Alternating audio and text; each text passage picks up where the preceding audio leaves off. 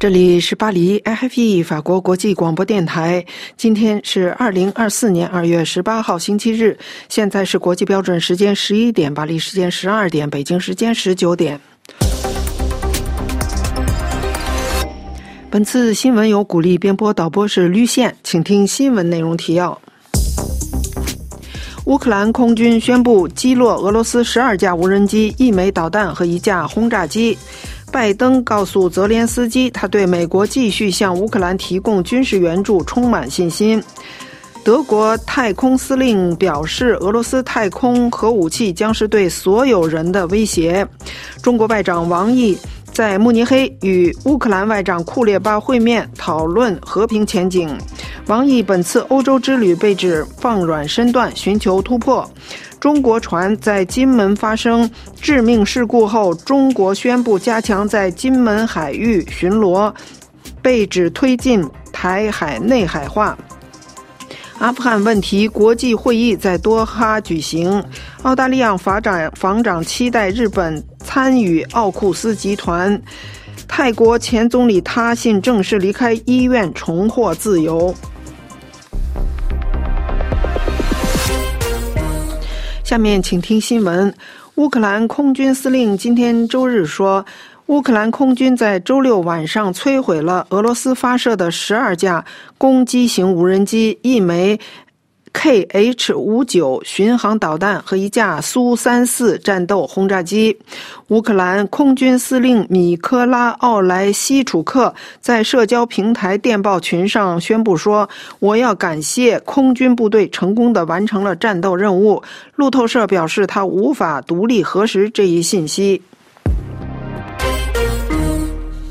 美国总统乔拜登周六晚间表示，他已经向乌克兰总统泽连斯基。表示他对美国继续向基辅提供军事援助充满信心，尽管目前这笔援助在国会陷入僵局。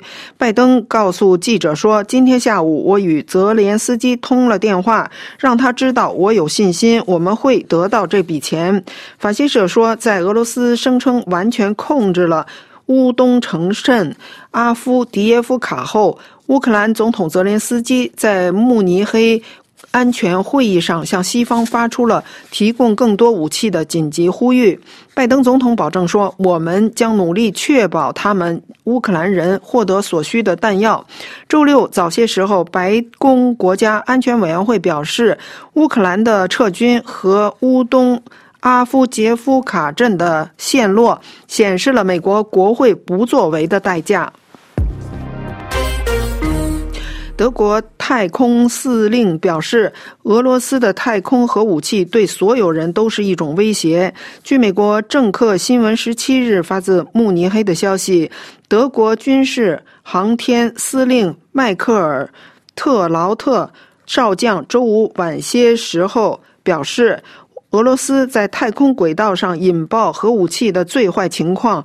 将对全球是灾难性的。在慕尼黑安全会议的一次会外活动上，特劳特明确表示，上周美国披露的消息称，俄罗斯正在研发某种形式的反卫星核武器。他说：“问题要比答案更多。虽然听起来像科幻小说，但目前还不清楚这种太空武器究竟是地基导弹，还是能够摧毁轨道卫星的明确目标、明确的核动力航。”航天器，特劳特说，最糟糕的情况是太空中不分青红皂白的核爆炸会在低轨道上放射出燃烧卫星的电磁脉电脉。脉冲，这对每个人来说都将是毁灭性的。特劳特说：“如果有人胆敢在高大气层，甚至在太空中引爆核武器，这将或多或少的终结全球公寓轨道的可能性。”特劳特说：“攻击的后果将是把现在在轨道上嗡嗡作响的成千上万颗闪烁的卫星变成垃圾，同时形成密集的碎片场。”他还说：“没有人会在这样的行动中幸存。”无论是中国、俄罗斯还是美国或欧洲的卫星，如果有人理性的计算一下，就没有人会在太空中使用这样的武器。中国外交部长王毅与乌克兰外交部长库列巴在慕尼黑会面，讨论和平的前景。中国外长王毅与乌克兰外长。库列巴周六在慕尼黑会面，讨论了乌克兰对俄战争的和平前景。此举被认为是基辅长期努力要加强与北京关系的一部分。乌克兰外长库列巴在其前推特 X 平台上写道：“我会见了中国外长王毅，讨论了双边关系、贸易以及在乌克兰恢复公正、持久和平的必要性。”这位乌克兰外长还说，他向王毅。外长介绍了乌克兰对即将在瑞士举行的全球和平峰会的愿景。他补充说：“我们一致认为有必要保持乌克兰与中国各级别的接触，并持续对话。尽管美。”北京没有公开回应基辅邀请中国国家主席习近平参加即将在瑞士举行的全球和平峰会，但据路透社说，中国至少参加了一次为筹备此次峰会而举行的预备性会议。中国外交部尚未公布王毅与库列巴会谈的细节，但。根据中国外交部周日发布的一个声明，王毅在慕尼黑会议上的公开讲话中表示，中国坚持推动和谈，为恢复和和平发挥积极作用。乌克兰一直努力加强与中国的关系，并争取北京支持基辅的十点和平计划。该计划重点是俄罗斯军队撤出其占据的乌克兰领土，恢复1991年后乌苏边界，以及让俄罗斯对其侵略行为负责。的框架一直致力于与俄罗斯建立战略伙伴关系的中国，在去年提出了自己的和平计划，其中包括呼吁停火谈判、结束对俄罗斯的制裁，但该计划进展甚微。乌克兰还努力争取非洲和全球南部其他国家对其外交活动的支持。俄罗斯与这些国家的长期关系可以追溯到苏联时代。据中国外交部的声明，王毅在慕尼黑安全会议上说：“中国不是乌克兰危机的制造者，也不是其中的一方，但我们没有隔岸观火，也没有趁机从局势中获益。”中国外长王毅在本次慕尼黑安全会议期间放软身段、收敛战狼作风，闭口不提中俄友谊无上限，侃侃而谈对外开放。详情请听安德烈介绍。在王毅一系列的会面中，中美会面照旧维持不冷不热状态。王毅与美国国务卿布林肯会谈，双方通报会谈坦率。而富有建设性。其实这是拜习会以来中美为稳住双边关系举行多次会谈使用的一句官话。会谈并没有取得什么进展。美国的底线是管控美中关系，中方则屡屡警告华盛顿在台湾问题上不可轻率。美方以反对单方面改变现状回应。这一次，布林肯还对中方挺俄亲乌表示了担忧。西方对北京亲俄的态度是非常明了的。王毅在慕安会上为此做出了解释。根据中国外交部官网，王毅称，中俄关系在不结盟、不对抗、不针对第三方基础上稳定发展。法国《世界报》社评家科夫曼发现，没有提中俄友谊无上限。其实，在这一点上，中方早就知难而退了。但是背地里，中俄贸易关系紧密，欧美也非常清楚。另外一个引起瞩目的是，王毅与英国外交大臣卡梅伦会谈时表现出的和解姿态。英国与中国的关系自北京不顾中英联合声明侵蚀香港“一国两制”以来，一直非常紧张。但是，王毅与英国外交大臣卡梅伦见面时称，伦敦和北京应加强战略沟通，在促进安全和维护和平方面发挥各自的作用。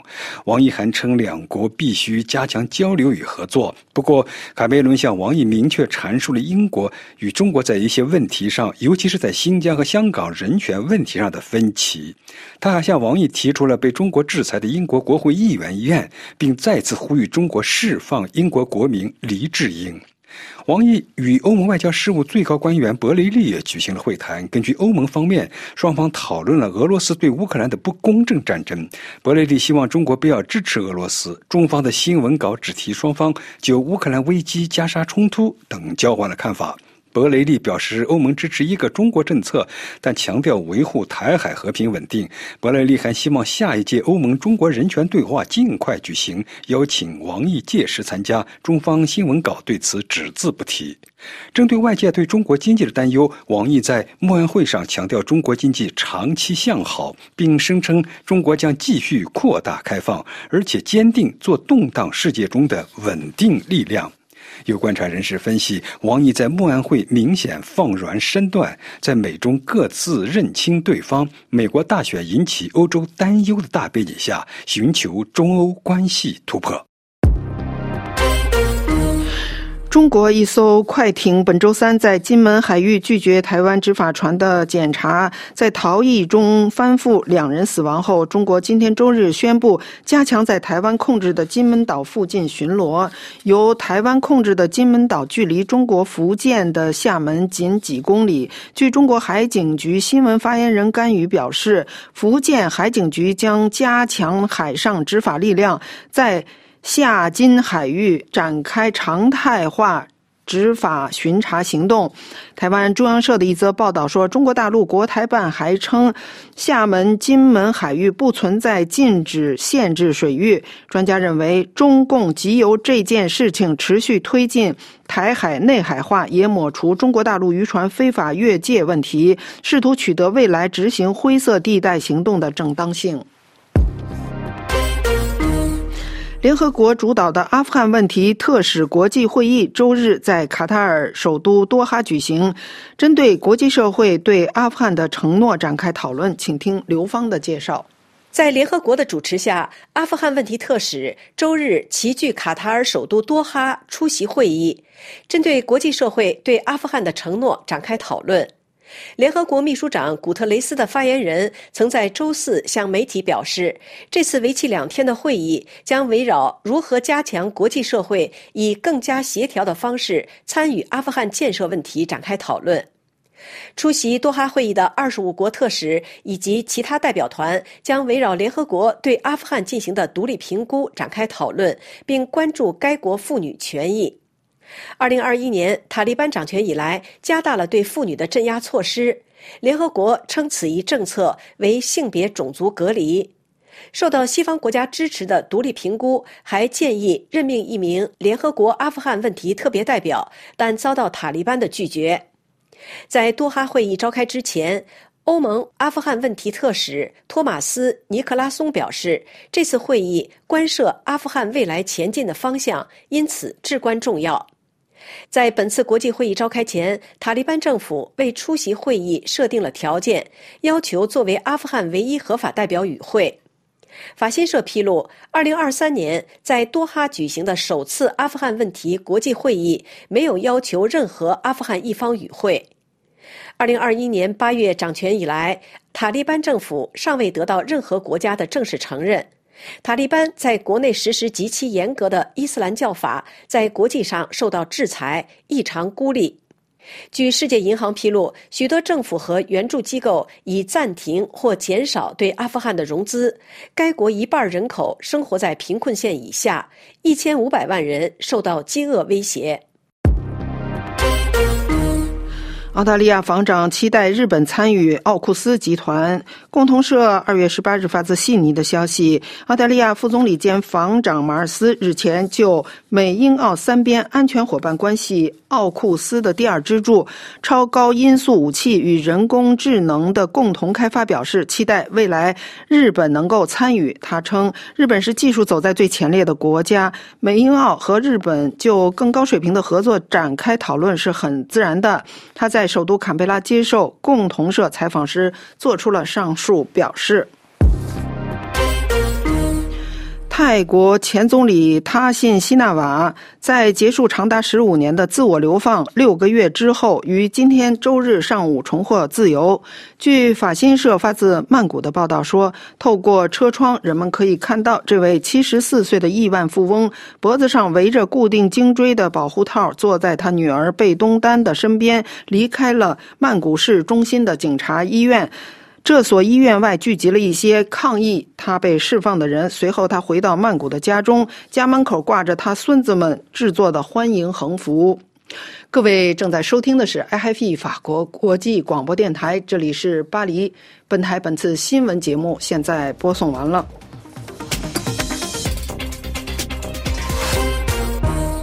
各位正在收听的是 IFE 法国国际广播电台，我们是在巴黎向各位播音。接下来，请听刘芳主持的要闻解说。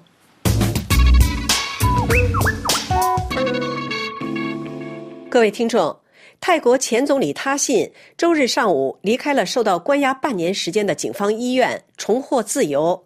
这位七十四岁的亿万富翁于去年八月结束了十五年的自我流放，返回泰国后，以滥用职权和利益冲突的罪名被泰国最高法院判处八年有期徒刑，后因健康原因被送往医院，随后获国王赦免，将其刑期减至一年。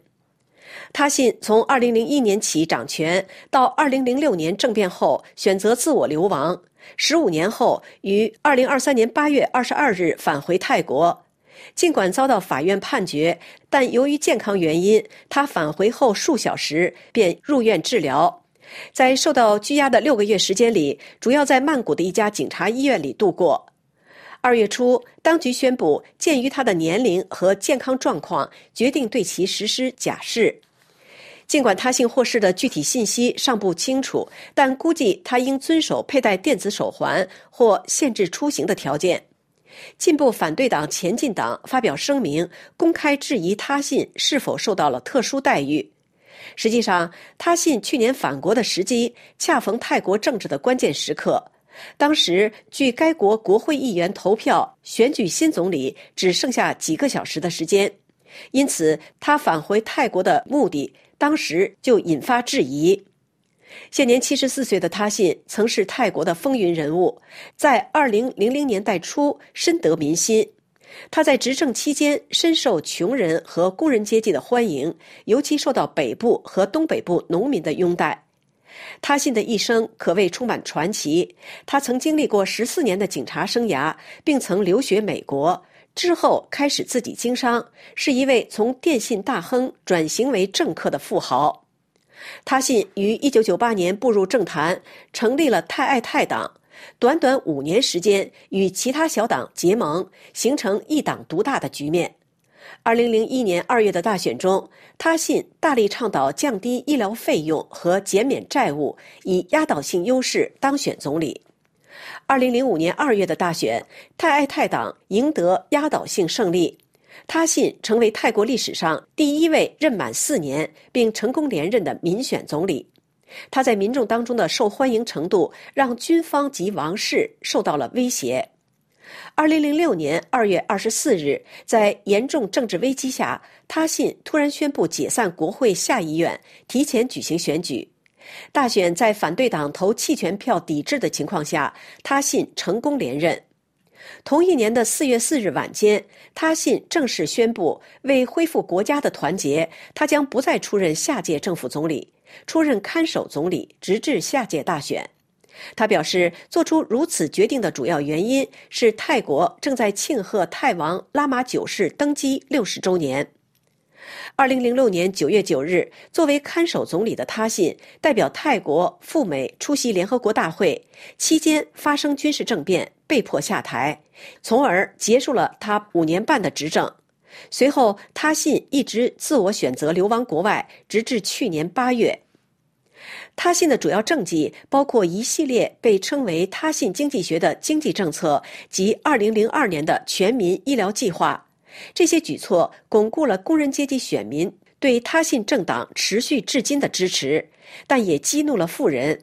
他信受到腐败、任人唯亲、不尊重法治等指控。过去十多年，泰国政局一直处于动荡不安，军方与民主派之间的矛盾不断升级，导致了多次街头抗议、暴力冲突、军事政变和宪法修订。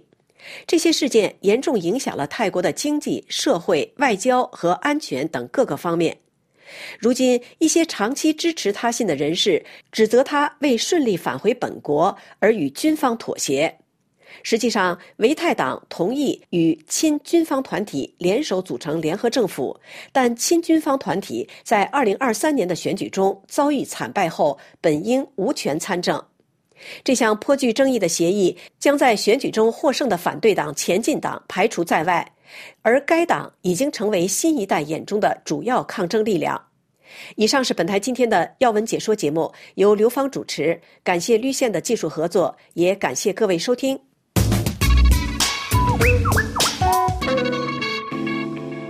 各位正在收听的是法国国际广播电台，下面请听今天法国报纸摘要节目，由安东尼主持。各位好，我是安东尼，欢迎收听法国报纸摘要。今天的法国《费加罗报》在显著位置报道了俄罗斯著名的反普京斗士纳瓦尔尼的死亡。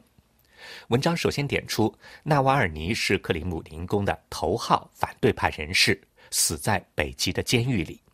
问题是，人们看不到他的遗体。他的亲友说，杀害他的那些人想把相关的痕迹给隐藏起来。《费加罗报》说，俄罗斯监狱管理部门讲。纳瓦尔尼是在星期五因为突发疾病而死亡的。按照他们公告的说法，二月十六号在三号监狱中心，犯人纳瓦尔尼在散步之后突然感觉不舒服，立即失去了意识。所有必要的抢救措施都用上了，但是没有效果。急救医生宣布了病人的死亡。监狱边上的医院表示，在监狱给打电话之后。急救人员在七分钟之后就抵达了监狱，监狱里的医生已经在抢救了。医院的医生抵达以后继续抢救，抢救工作持续了三十多分钟，可是病人还是去世了。俄罗斯的监狱管理部门说，死亡原因还在确定当中。纳瓦尔尼的律师去见了调查人员，他被告知。纳瓦尔尼的死亡原因还没有确定，现在正在重新对纳瓦尔尼做组织学检验，下个星期应该能出结果。律师说：“很明显，这些人在骗人，他们想尽办法不把遗体还给家人。”而纳瓦尔尼的亲友要求立即看到遗体。纳瓦尔尼的发言人表示，纳瓦尔尼的母亲和律师都去了萨利哈德的停尸房，但是停尸房是关着的。监狱部门说，停尸房还是在用的，纳瓦尔尼的遗体就放在里面。律师按照门上面标示的电话号码拨了过去，结果对方说他是今天第七个人打电话，但是纳瓦尔尼的遗体不在停尸房。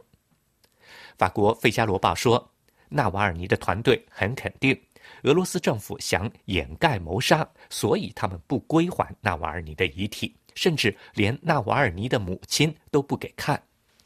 在二零二零年的时候，纳瓦尔尼在西伯利亚竞选遭到了神经毒剂诺维乔克毒害，侥幸活了下来。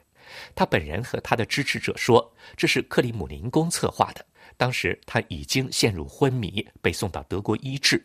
恢复以后，他选择回到俄罗斯，结果一回去就被逮捕了。这次中毒加上后来的绝食，再加上监狱里多次被隔离监管。对他的身体造成了损害，在二零二一年被收监以后，去年八月，纳瓦尔尼又以极端主义的罪名被判十九年，关进了俄罗斯监狱系统里最严苛的监狱。这位高个子、金发、有着深邃的蓝眼睛的男人，在最后几场现场直播的庭审中显得又瘦又老，那是人们最后能看到他的情景。俄罗斯的国营媒体说，星期五他还通过视频参加了地区法庭的两场庭审。当时他没有说自己的健康有问题。他母亲说，在二月十二号去监狱看了儿子，那个时候他身体不错，情绪也很好。法国《费加罗报》今天还发了一篇文章说，《论坛报》对一千名法国人做了民调，结果显示，百分之四十四的受访者表示。给乌克兰的人道援助，比方说送药、送食品，应该维持。百分之三十二的受访者说应该加强。另外，百分之四十一的受访者表示应该继续向乌克兰提供武器。百分之二十一的受访者表示应该加强。百分之三十八的人表示不同意继续向乌克兰提供武器。《费加罗报》提到，支持向乌克兰提供军事援助的人比2023年6月少了百分之十。法国经济部长勒梅尔可能会在今天晚上在法国电视一台宣布法国政府准备削减一百亿欧元开支的计划。《费加罗报》说，二零二四年的经济增长预估维持不下去了。去年九月，法国经济部提出今年的经济增长在百分之一点四，但是现在要下调到百分之零点九。这个数字和欧盟委员会的数字、法国央行的数字基本相同，和国际货币基金组织给的数字百分之一接近。好了，各位，以上听到的是今天的法国报纸摘要，由安东尼编辑主持，感谢收听。各位正在收听的是法国国际广播电台，下面请听本台特约记者专题报道。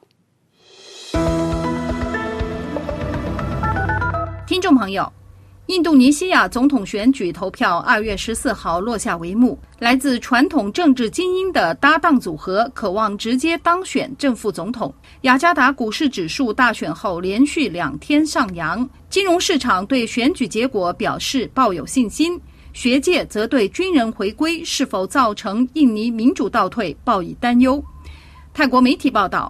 根据印尼选举委员会公布逾半数选票的结果显示，现年七十二岁的国防部长普拉博奥和年仅三十四岁的吉布兰以压倒性优势从三组选举人中脱颖而出，两人因此成为即将于今年十月二十号出任正副总统的候选人。值得一提的是，吉布兰是第七任印尼总统佐科威的长子，自二零二一年起担任中爪哇省梭罗市市长。由于普拉博奥和吉布兰组合选前承诺将会延续佐科威政府的执政纲领和国家发展战略，各方认为这有利于印尼政治局势持续稳定的发展。泰国法政大学东南亚研究中心伊斯兰政治研究学者奥拉农教授指出，印度尼西亚自从独立后走过了从威权向民主的时代性转变步伐，这使得平民阶层的佐科威得以走向了政治成功。印尼是能够成功普及并且运用民主政治的穆斯林人口占多数的国家之一。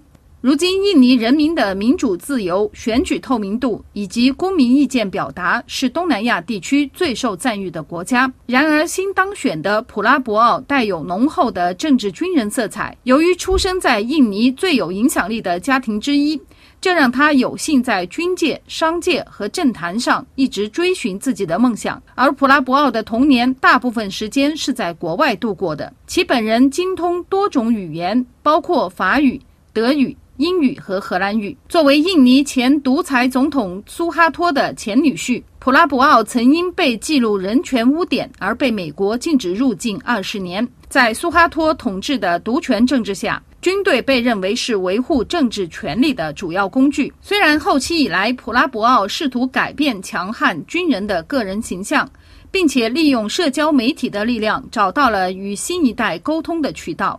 但是他本人对民主选举曾经多次表示不满。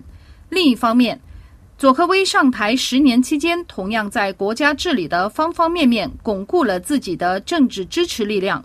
此前不惜为支持吉布兰参选而修改选举法的举动，就被国内外民主人士所诟病。关于新政府执政后面临的主要问题和国家议程，显而易见的是，佐科威政府尚未完成的发展计划。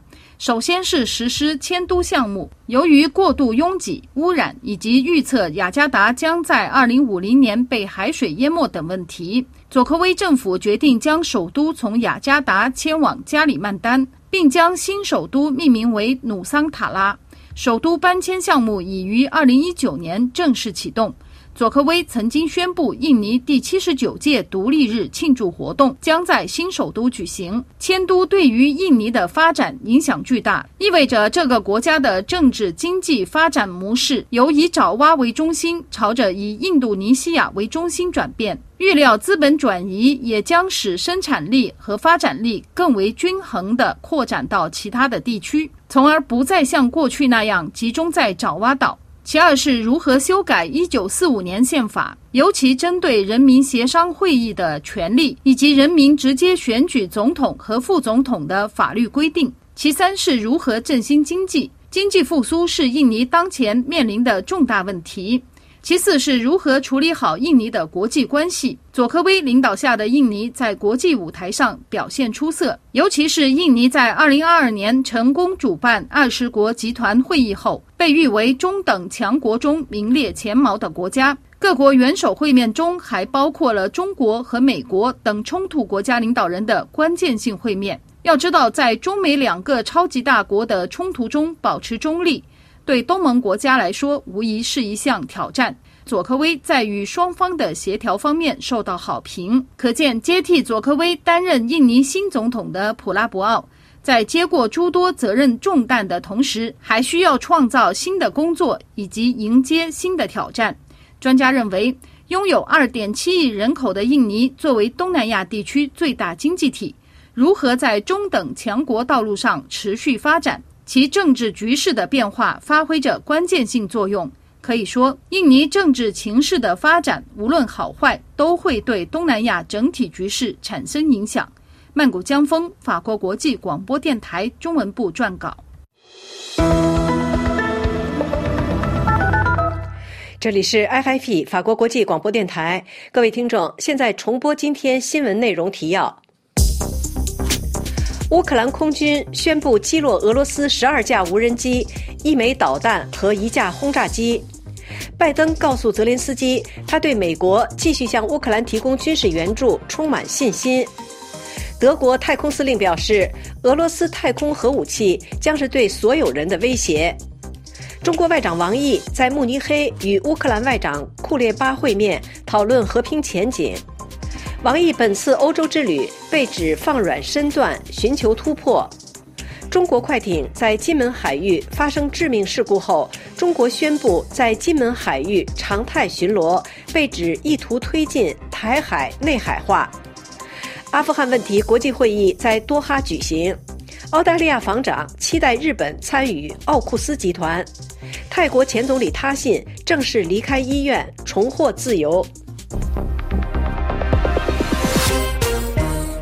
各位正在收听的是法国国际广播电台，听众朋友，下面请听本台的微言微语专栏节目，由桑宇主持。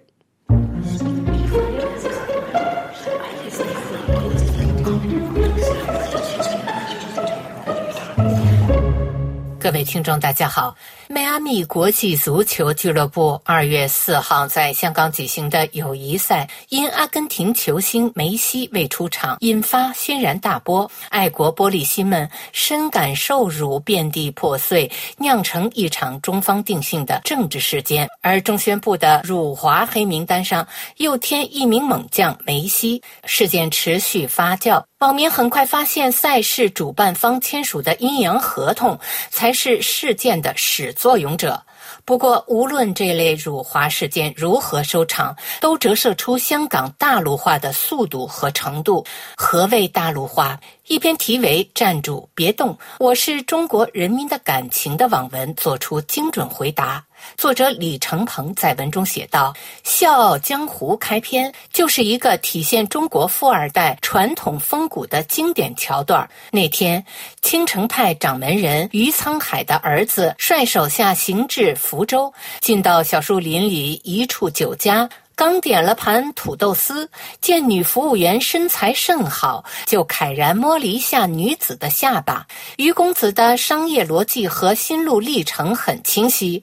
大爷，我付了钱，摸一把，让你给爷笑一个，怎么啦？随后就昏天黑地的厮打，随后就被武功平平的林平之反杀。于沧海的儿子至死没明白，人家开的是饭店，不是鸡店，你付的是饭菜钱，不是包夜钱。前些天，香港方面下了迈阿密队的单子打商业赛，付了土豆丝的钱，就想让梅西出台，让领导摸梅西的小手手。梅西赶紧两手揣兜绕开了。网上一通昏天黑地厮打，打着打着，人们发现是不是合同有猫腻呀？眼见要被反杀，主办方得转移视线呐。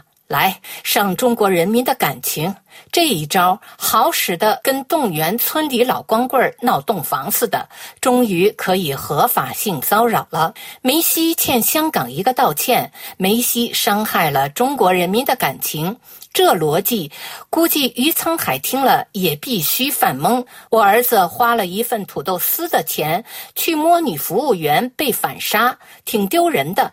青城派就算去报复，也没脸跳出来说你伤害了四川人民的感情，你欠青城山九峰八十一关一个道歉。搞黑社会就搞黑社会吧，提什么家国情怀？你以为自己是陈近南？不，咱其实是冯锡范。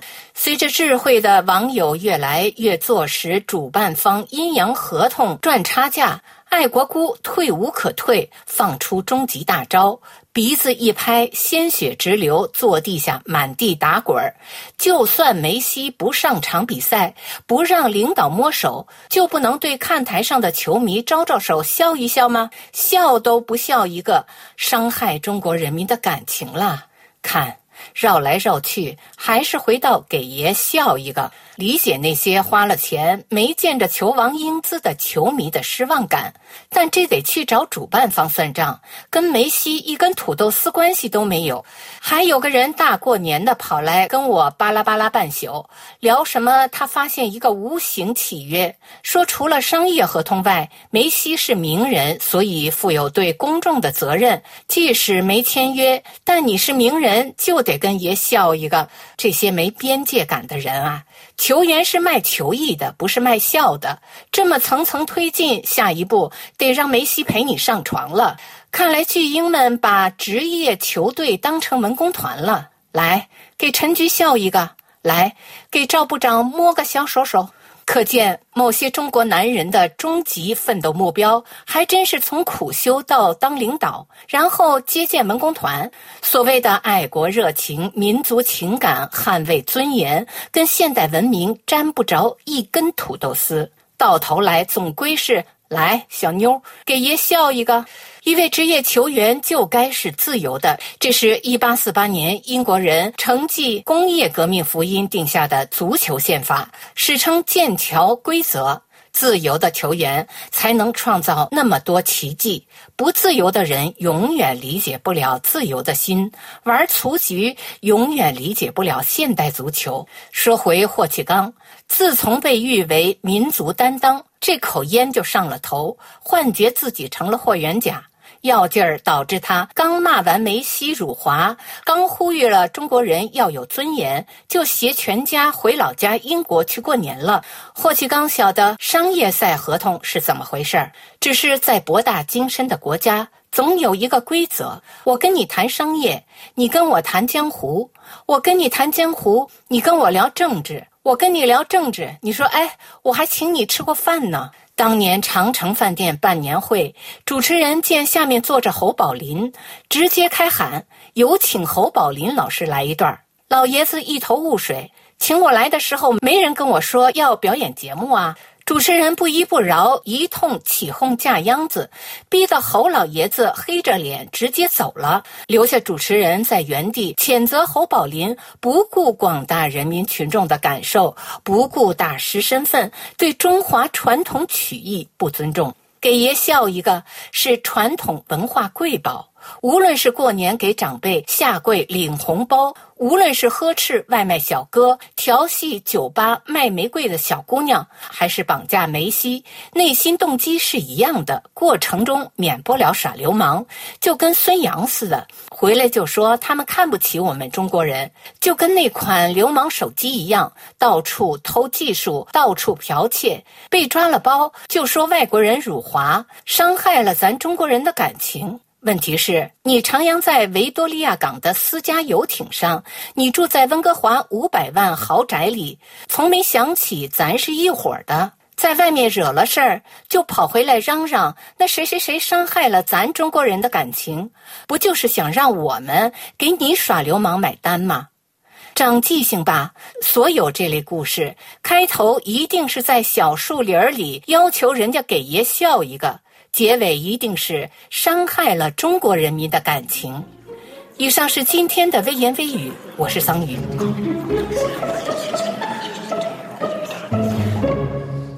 各位正在收听的是法国国际广播电台，下面请听本台的欧洲思想文化长廊专栏节目。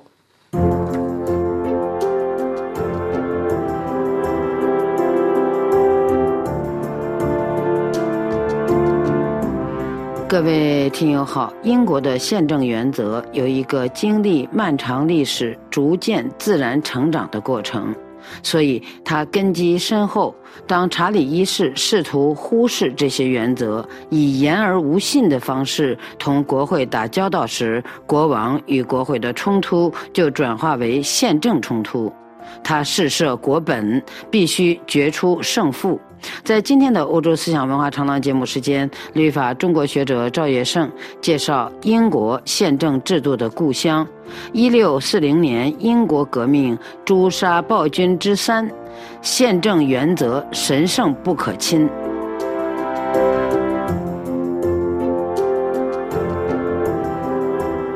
赵先生您好。你好，赵先生。斯图亚特王朝的开国君主似乎对英格兰宪政传统认知不深。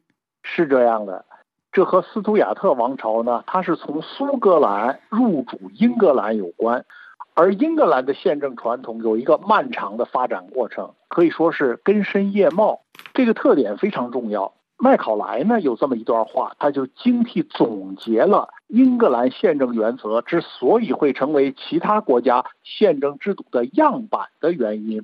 他说，英格兰过去六百年的重大宪制变革是逐渐发展的结果，而非毁灭和重建的结果。我国目前欣欣向荣的宪制发源于五百年前，犹如幼苗长成大树，孩子长成大人。变化虽大，但主要部分从未革故鼎新。其他社会拥有更规范的成文宪法，但是无一成功的统一了革命与惯例、进步与稳定、青春少壮的精神活力与无从追忆的古老遗迹。他进一步就指出啊，从国会与斯图亚特王朝的长期斗争开始，直到斯图亚特的主张不再可畏。实际上，最重要的问题莫过于该王室的统治是否符合王国的古老宪制。而恰在此刻呢，下院由现已专任议员的前大法官科克领头起草了权力请愿书，麦考莱将之称为呢苏格兰自由的第二份大宪章。这份请愿书呢，以明确强硬的口气重申。英格兰自大宪章以来的宪政传统和人民权利，他要求国王永远不可未经国会允许而征税，永远不可未经法律程序而审讯监禁任何人，永远不可以军法审判国民。请愿书要求国王郑重承认这些王国法律原有的国民权利与自由。此时的国王查理一世是坚信君权神授的，是这样的。但是更重要的是啊，他完全不把已经签署的这份权利请愿书当回事儿。他对国会不守承诺的重要原因呢，是他不认为治理国家是国王和国会共同的责任。国会呢，不过就是些乌合之众推举的代表，而君王却是天选之人。所以麦考莱就指出啊，人们有理由相信他的背信不仅有宪法和习惯的理由，还有教义的理由。他最尊重的神学家就教育他，国王和臣民之间不存在真正的契约，国王即使愿意也无法放弃专制权利。他做出的每一项承诺都暗示，如果事出无奈，承诺可以破坏。何谓事出无奈？那只有他能判断。所以就在这种信条的指导下呢，查理一世他就实行了一系列蔑视国会、自作主张、任意践踏国民宪法权利的措施，以致麦考莱认为呢，许多英国国王偶尔违反宪法，但从来没有人系统的毁法剥夺国会的权利，自为专制君主。那显然，查理的目标。正是如此。那么，查理一世究竟采取了什么措施呢？那首先呢，他不情愿地批准了这个权力请愿书之后，他就解散了国会。从一六二九年三月到一六四零年四月，国会中断长达十一年，这是个人独裁的开始。英国宪政体制呢，就面临着一个全面瓦解的危险。其次呢，他随意处置所有非议政府的人，不准人们通过法律来寻求救济。第三呢，他建立了一支常备军，作为他个人实行统治的工具。其次呢，他开始征收造船税。从前这种费用呢，它只是在战时才征收，而且呢，它只涉及沿海岸线的居民。而现在呢，他为了和西班牙作战，对全英格兰是一体征收。第五呢，他强令苏格兰人去接受英格兰人实行的宗教仪式。第六呢，他为了推行上述倒行逆施的政策呢，他放任官员对违法者实行体罚、酷刑，遍布国中。那么到了一六四零年春天呢，查理一世眼见国内是群情激愤呢，他不得已只得在国会停摆十一年之后呢，他重新召开国会。但是议员呢不顺从他的这种一意孤行，那么就在国会抗议国王的违宪弊端之下呢，查理一世竟然解散国会，使这届国会呢只有几个月的寿命。所以呢，历史上就把它叫做“短命国会”。此刻呢，生性自由的这个苏格兰人又举兵反抗，查理没有办法，只好再次召集国会。这届国会呢，从一六四零年九月一直到了一六六零年三月，所以历史上就把它叫做长期国会。可以说呢。这届国会的主要任务就是力抗国王专权的企图，捍卫英格兰的宪政体制。那么麦考莱就宣称呢，国民自由面临生死存亡的关键时刻，政府的反对派开始对国家的命运感到绝望。这时，许多英国人开始移居北美殖民地。那么麦考莱就描述啊，在暴政之下。热爱自由的人呢，背井离乡的情景，许多人将美洲的荒野视为唯一的避难所，他们只有在那里才能享受世俗和宗教自由。果断的清教徒为数寥寥无几，为了他们的宗教，既不畏惧怒海狂涛，也不畏惧荒野的艰辛。看来，逃离暴政是古往今来热爱自由的人的选择之一。是啊，如果你看到一个不久前还吸引人回归的国度，突然出现大批人设法逃离，那你基本就可以断定了，暴政已经重新回到了这个国家。那本来召集新国会之后，查理一世有可能和国会和解，让英国呢重新回到宪政传统。因为呢，查理他已经向下议院的首领皮姆让步，签署了一个三年法案。这个法案就规定呢，国会必须三年召集一次，甚至可以撇开国王自己召集国会，并且废除了国王未经国会授权而加的税，取消了兴平法院和宗教法院。权力请愿书中重申的那些国民权利呢，再次得到了肯定。可是，议会首领皮姆却出于保证宪政制度不被国王势力侵蚀的目的呢，他坚持要以一个特别抗议书的形式呢，来巩固国会取得的这些成绩。他要求国会呢有行使权力的更大自由。那么，国会因此呢就分裂成了保皇和激进两派。这个保皇派呢，就是托利党。Tory，它的原意呢就是亡命徒。那后者呢就被称为呢 Whiger，它的原意呢是赶牛的乡巴佬。所以呢，这场王权与国会的斗争呢，查理一世就再一次暴露出他内心对宪政制度的蔑视。一六四二年一月四日呢，查理居然亲率四百亲兵啊，就冲入国会，要捉拿皮姆。皮姆得信儿以后呢，就逃跑了。国王扑了个空。可是呢，伦敦的民众就愤怒了。有一些议员呢，他就坚持坐在议席上不走，而且呢，拍打着椅背，不断的呼喊“特权，特权”。他们呢这是在要求法律规定的议会开会期间，那议员呢不受逮捕。查理呢，而皮姆等人呢，却在两千名武装人员的保护下呢，就重回议院。至此，英国就分裂了，随后就开始了内战。这时候呢，皮姆身边就出现了一个人，他就是克伦威尔，议会军的未来首领。一六四二年八月，国王就向议会宣战了。显然，英国内战是一场宪政之战。是的。这场战争的核心呢，就是能否保持英国人传统的宪政制度和人身权利。国王可以存在，但是你要在法律之下，这是现代民主政治的第一定律。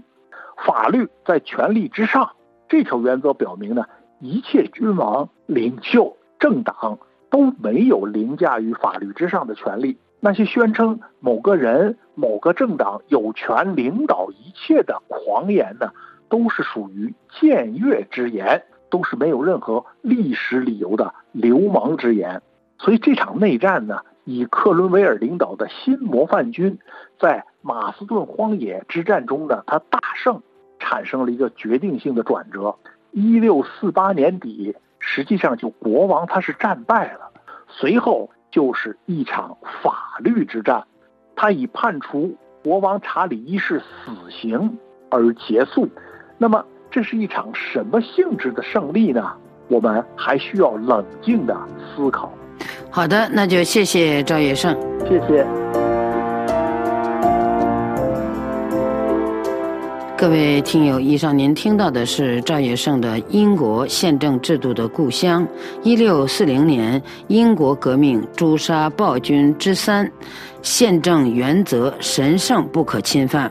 本次欧洲思想文化长廊节目由索菲主持，感谢费利普的技术制作和各位的收听。下次欧洲思想文化长廊节目时间，我们再会。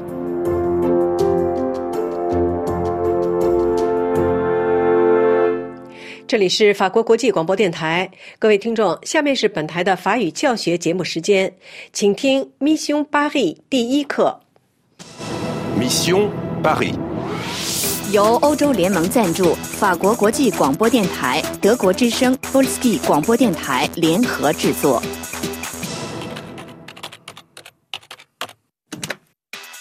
欢迎您到巴黎，谁是您的主角？你好，我是艾娃。你要和我一起玩吗？你好，我的名字是丹尼尔。你好，我是安娜。你好，我叫马丁。你好，我的名字是苏珊娜。您选择了艾娃。巴黎使命，共和国将遭遇大灾难，您是唯一可以阻止灾难的人，请保守秘密，揭开谜底，和不适当的人讲话，您就没命了。第一步。找到信使，您想玩吗？您想玩吗？您想玩吗？你好，我准备好了。Pardon, vous auriez du jus d'orange? Salut, ça va? Qui arrive? Je voudrais un thé, un thé s'il vous plaît. 咖啡馆与火车站，艾娃，到露天座位上要一杯咖啡。注意盯着信使的到来。好，服务员，请您。但怎样才能在这儿要到一杯咖啡呢？Monsieur, bonjour, un café s'il vous plaît. 好， Hmm. Monsieur Un pastis et une bière, s'il vous plaît. Monsieur Et pour madame Bonjour. Un café, s'il vous plaît. Oui, madame. Vous êtes Eva Chemin Euh. Pardon Vous êtes Eva Je suis le messager. Je. Watimbuton. Venez, Eva, venez. Et voilà le café. Deux euros, s'il vous plaît. Si, si. Euh, merci. Eva, venez.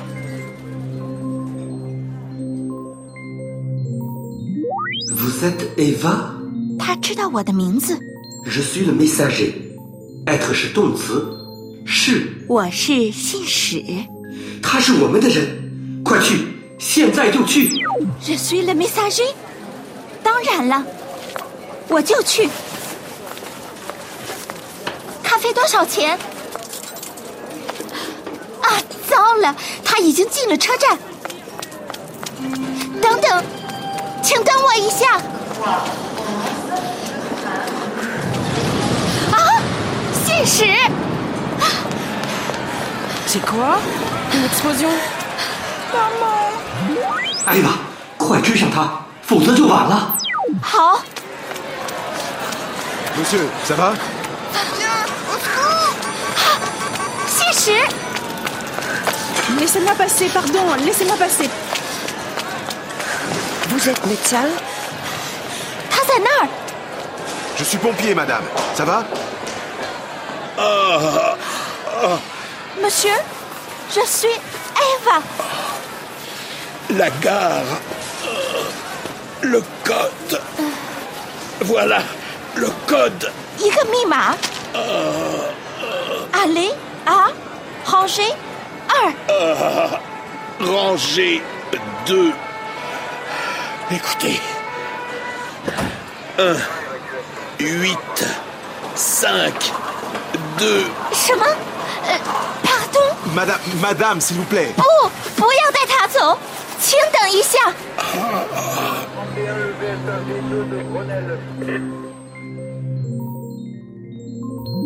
艾娃，我们没有时间了，来看看这个密码。我不懂，密码和火车站有关，可能是一个地方。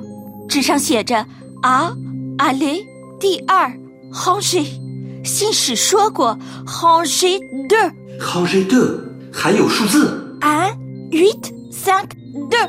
一八五二。祝贺您，您赢了五百分。好，但这是什么意思？你想让我去哪儿？现在不行，警察在追踪你，快离开这儿，快快走！好的。第一场游戏结束，您赢了五百分，找到了一个信使。Vous êtes Eva Je suis le messager. 您有一个密码，Écoutez. 1, 8, 5, 2. 但是密码有什么用呢？您想玩吗？您想玩吗？您想玩吗？这里是法国国际广播电台，各位听众，下面最后一次播报今天新闻内容提要：乌克兰空军宣布击落俄罗斯十一、十二架无人机、一枚导弹和一架轰炸机。拜登告诉泽连斯基，他对美国继续向乌克兰提供军事援助充满信心。德国太空司令表示，俄罗斯太空核武器将是对所有人的威胁。中国外长王毅在慕尼黑与乌克兰外长库列巴会面，讨论和平前景。王毅本次欧洲之旅被指放软身段，寻求突破。中国快艇在金门海域发生致命事故后，中国宣布在金门海域常态巡逻，被指意图推进台海内海化。阿富汗问题国际会议在多哈举行，澳大利亚防长期待日本参与奥库斯集团。泰国前总理他信正式离开医院，重获自由。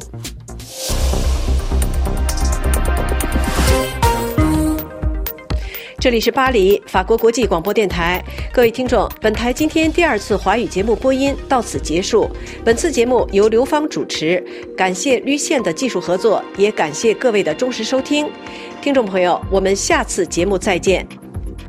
下面请听一首由 Benjamin Biolay 演唱的歌曲，歌曲名字是《Le Bleu》。J'ai mal, j'ai des bleus à l'âme. C'est mal, j'ai des pensées sales. J'ai sacrément besoin d'air. J'ai presque pas touché terre. J'accroche encore la lumière. Seul dans ma chambre. Sur la mer. Sauf que cette vue c'est qu'un poster. Sauf que cette vue c'est qu'un poster. Si je me sens bien, c'est parce que je sens plus rien. Quand vient l'heure bleue,